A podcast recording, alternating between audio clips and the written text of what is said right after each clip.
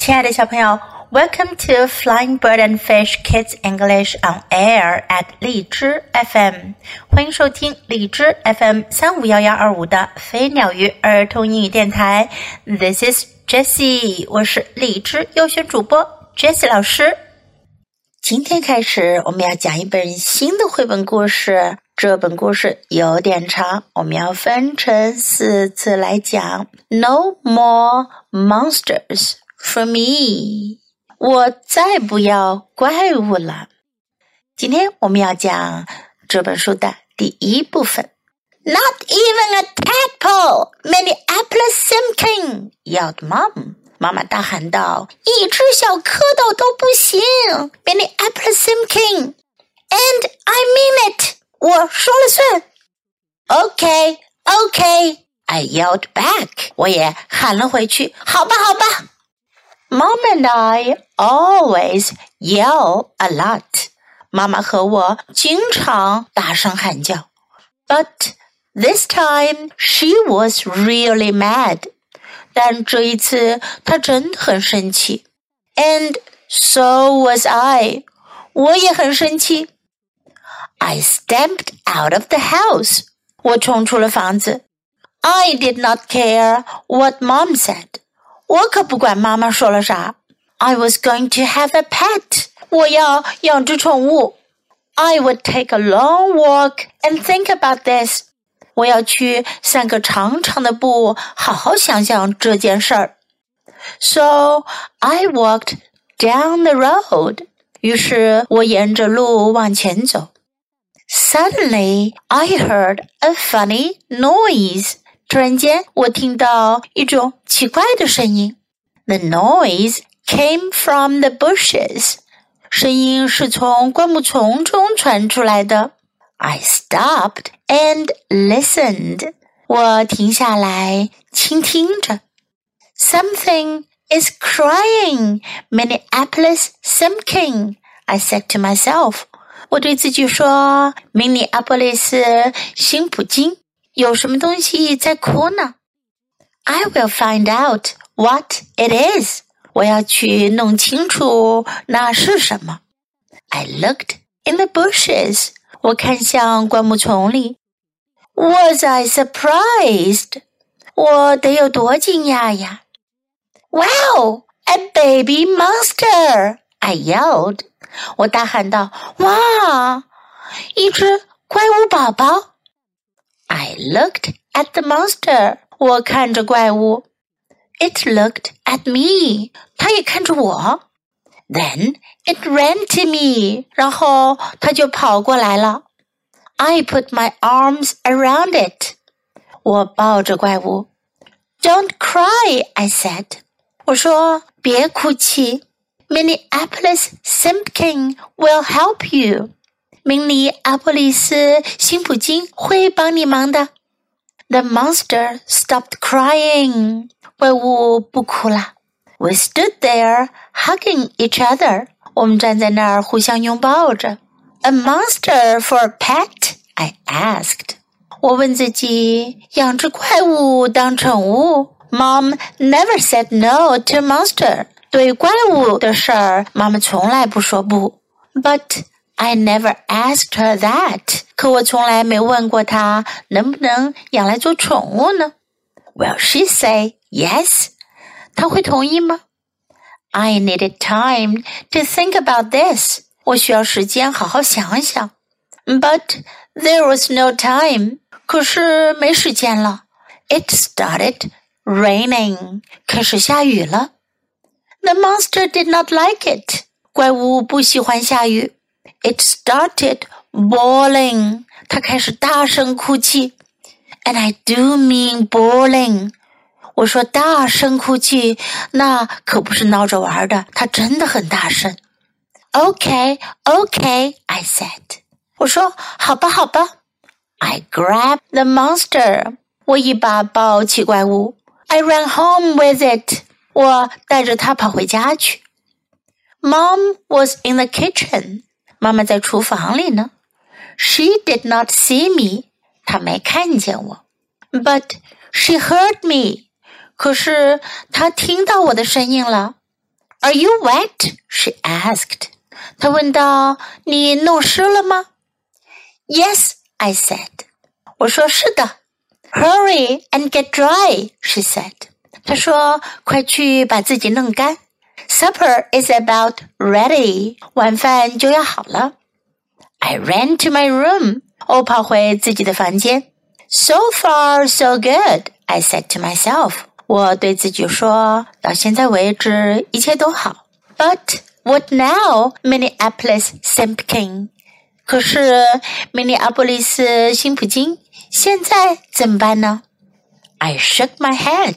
I did not know. 我摇摇头， 我不知道怎么办。Min yelled, "Mom, supper is ready." Coming! I yelled back. 我回喊道：“来了！” I started to go down. monster came too. I said. You can come. 我说不行，你不能来。I put the monster in my closet. 我把怪物放在我的衣柜里。It started bawling again. 它又开始大声哭泣。What was I going to do? 我该怎么办呢？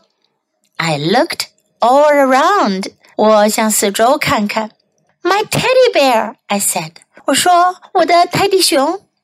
I got the teddy bear. 我拿来泰迪熊。Here, I said. 我说给。 The monster grabbed the bear. It stopped crying. 怪物一把抓过熊，它不哭了。这个叫做 Minneapolis Simpkin 的小女孩，她的名字可真长呀。我们可以简单的叫她明妮。明妮带了个怪物回家，藏在她房间里的衣柜里。妈妈还不知道呢。妈妈会同意她养怪物来做宠物吗？别忘了继续收听哟。Now let's practice some sentences in the story. I mean it. 我说真的，我说了算。I mean it. She was really mad. 她真的很生气。Mad，生气这个词的意思呀，和 angry 差不多。She was really mad. So was I. 我也是。So was I.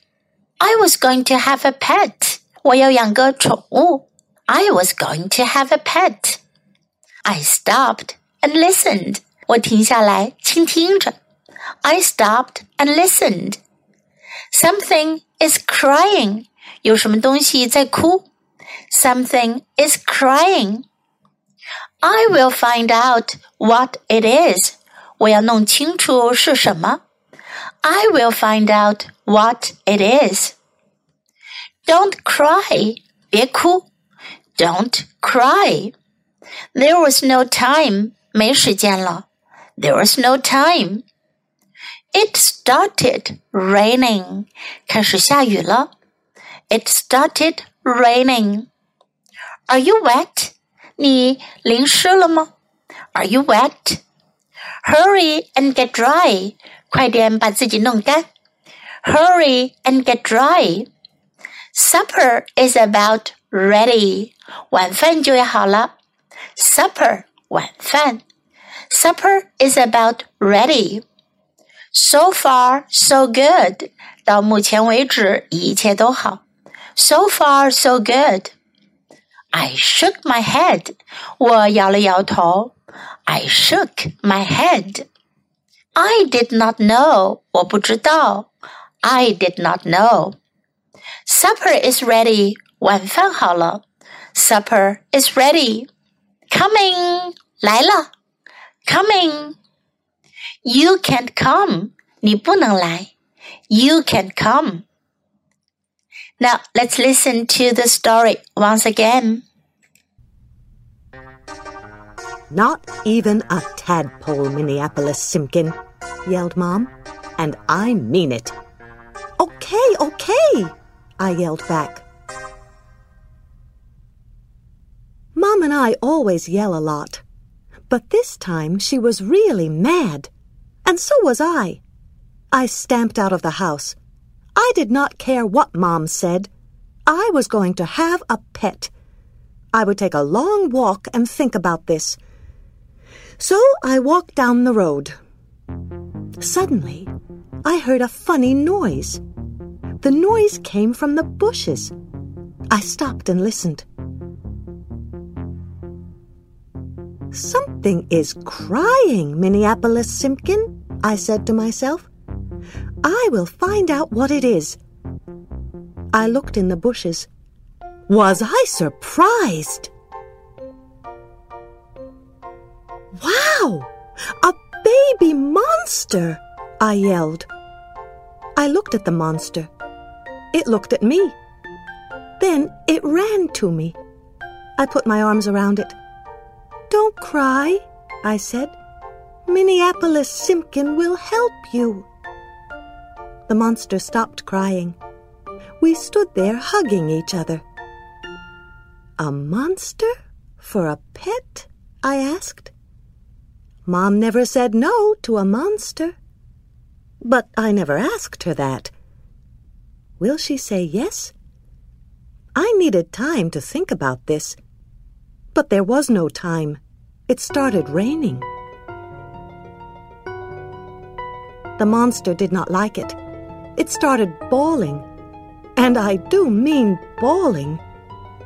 Okay, okay, I said. I grabbed the monster. I ran home with it. Mom was in the kitchen. She did not see me, but she heard me. Are you wet? She asked. Yes, I said. Hurry and get dry, she said. Supper is about ready. I ran to my room. So far, so good, I said to myself. But what now, Minneapolis Simpkin? I shook my head. I did not know. Min, yelled Mom. Supper is ready. Coming, I yelled back. I started to go down. The monster came too. No, I said. You can't come. I put the monster in my closet. It started bawling again. What was I going to do? I looked all around. My teddy bear, I said. I got the teddy bear. Here, I said. The monster grabbed the bear. It stopped crying. 小朋友，你喜欢今天的故事吗？记得给 Jess 老师点赞哦！还有，别忘了下载到手机上收听，更方便哦。Thanks for listening. Until next time. Goodbye.